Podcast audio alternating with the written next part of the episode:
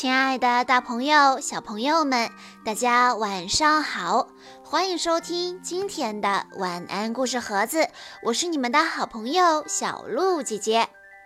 今天我要给大家讲的故事是由唐书瑶小朋友推荐，故事来自格林童话，故事的名字叫做《吹笛人》。从前有个叫哈莫林的小城，它非常美丽，可是，在有一段时间里却饱受鼠患的折磨。那时候，小城里老鼠泛滥，大大小小的老鼠成群结队的到处乱窜。它们在屋顶的瓦片上跑来跑去，霸占了所有的地下室，又轻而易举地侵入每家每户的储藏室，吃掉了成桶的苹果和成箱的奶酪，还吃光了市民们为了过冬储备的全部粮食。渐渐的，老鼠们更加胆大妄为。他们明目张胆地从餐桌上夺走食物，袭击市民们养的狗啊、猫啊，甚至还咬伤摇篮里的婴儿。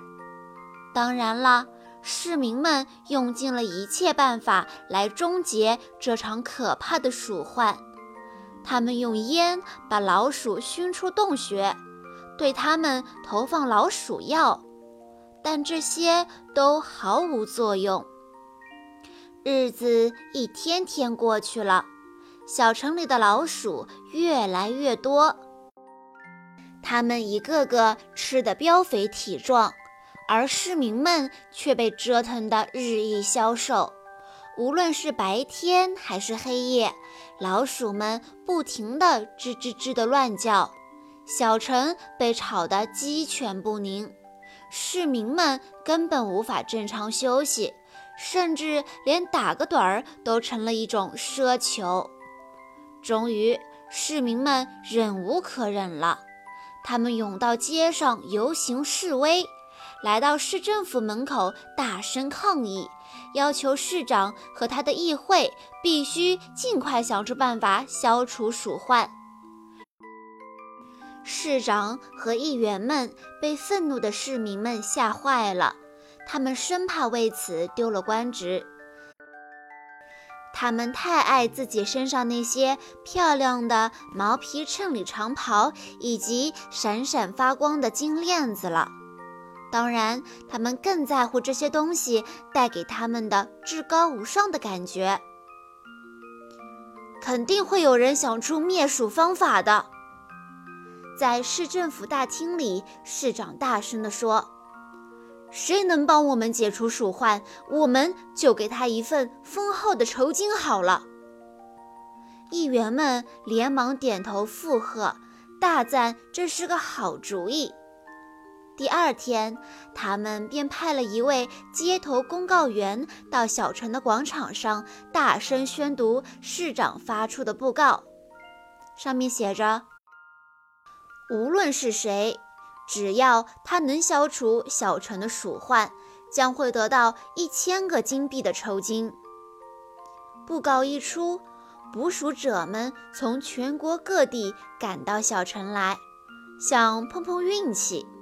他们有人挖出巨大的陷阱，在里面放了大块的奶酪做诱饵，还有人调制出大量烈性的鼠药，灌进老鼠洞里。可是这些方法没有一个奏效，老鼠们仍然在小城里横行肆虐。小城的市民们很快又开始了抱怨，他们纷纷叫骂着：“如果不能帮我们消灭老鼠，市长和议员们穿着名贵讲究的长袍又有什么用呢？”游行示威又一次开始了。市民们用力拍打着市政府的大门，高声抗议。市长和议员们躲在大厅里，吓得浑身发抖，十分狼狈。就在市长和议员们手足无措之际，一阵强风刮进了市政府大厅，在大厅中央形成一股旋风，旋风中间竟然出现了一个瘦瘦高高的男子，他的打扮十分特别，从头到脚只有红、黄两种颜色，连鞋子也是红色、黄色各一只。他的帽子上插着一根长长的孔雀羽毛。嘴角挂着十分诡秘的微笑，眼睛里闪烁着奇异的光，手里还握着一只又细又长的笛子。市长问道：“你是谁？”别人都叫我花衣吹笛人。男子弯下腰，恭敬地回答说。我是专程赶过来帮你们消除鼠患。世界上没有任何一种生物能抗拒得了我的笛声。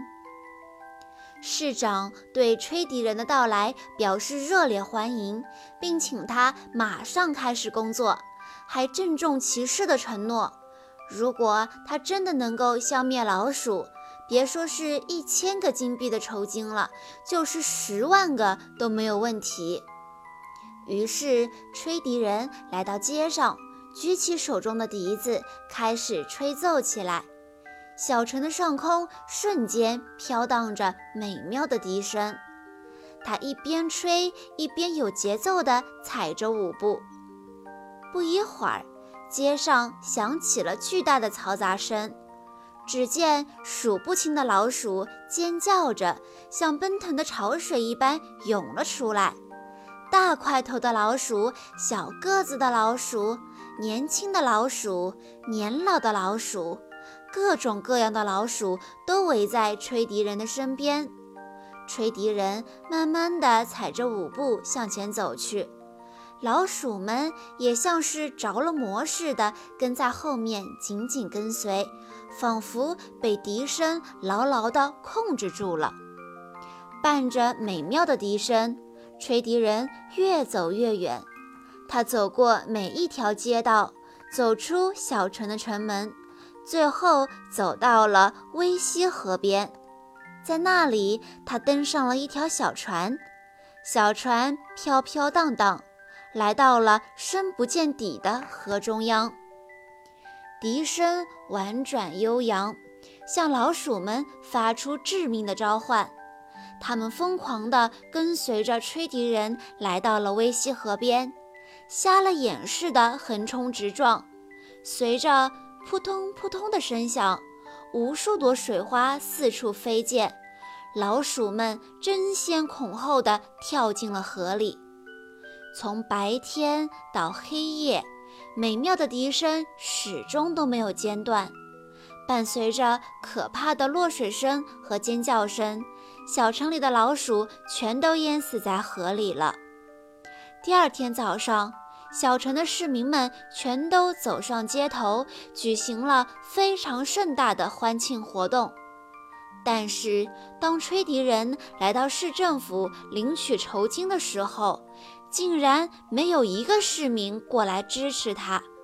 市长也变了一副嘴脸。市长大笑着说。一千个金币，给你五十个还差不多。吹笛人生气地大喊道：“一千个金币可是你亲口承诺的，你这样言而无信，肯定会后悔的。我会吹奏另外的曲子，你想试一试吗？”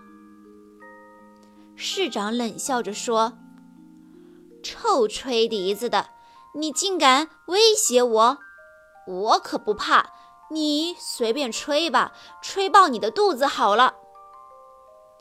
这可是你说的。吹笛人沉下脸来，冷冷地说。随后，他再一次来到街上，举起那只带有魔力的笛子，吹了起来。这一次，空中回荡起一种和之前完全不同的笛声。同样的美妙动听，可又异乎寻常。那笛声欢乐轻快，令人迷醉，简直胜过世界上最动听的童话。没有一个孩子抵抗得了这种笛声的魔力，他们纷纷从家里跑出来，快活地大笑着，兴奋地手舞足蹈。虽然不知道吹笛人要把他们带到哪儿去，孩子们却一个个满心欢喜，跟在吹笛人身后，热切而又坚定地追随着笛声。市民们都惊呆了。但是带有魔力的笛声把他们牢牢地禁锢在原地，仿佛一尊尊冰冻的雕像，丝毫挪不动步子，喊不出声音，只能眼睁睁地看着眼前发生的一切。很快，小城里所有的孩子都被吹笛人带领着，排着长长的队伍，朝着威西河的方向去了。难道我们要眼睁睁地看着孩子们淹死吗？惊恐万分的市民们心里想。不过，他们的担心并没有变成现实，因为到了威西河之后，吹笛人调转了方向，往西边的山上去了。全城的人终于松了一口气。市民们继续猜想着。他不可能带着孩子们翻过大山的，那座山实在是太陡峭了，他一定会停下来的。然而，令人难以置信的事情发生了。当吹笛人走到山前的时候，大山竟然一下子分成了两半，给他让出了一条路来。吹笛人连同跟随而来的孩子们都一起走进了大山。接下来，伴随着像打雷一样的一声巨响，大山又自动的合二为一了。只有一个孩子被落在后面，一个瘸腿的小男孩，他没能跟上其他的孩子们，只好伤心的回到家里。他多么想跟着吹笛人走进笛声里呈现的那片神奇的土地呀！没有了孩子们，在后来的很多年里面，哈莫林变成了一个十分冷清、没有欢乐的地方。市长和议员们也都被驱逐出城。那座大山旁边的石头上还刻着一句话，警示后人。那上面写着：“一旦做出承诺，就必须永远遵守。”小朋友们，这个故事告诉我们的道理就是：一言既出，驷马难追。我们要说话算数。好啦，今天的故事到这里就结束了，感谢大家的收听，也要再次感谢唐书瑶小朋友推荐的故事，我们明天再见喽。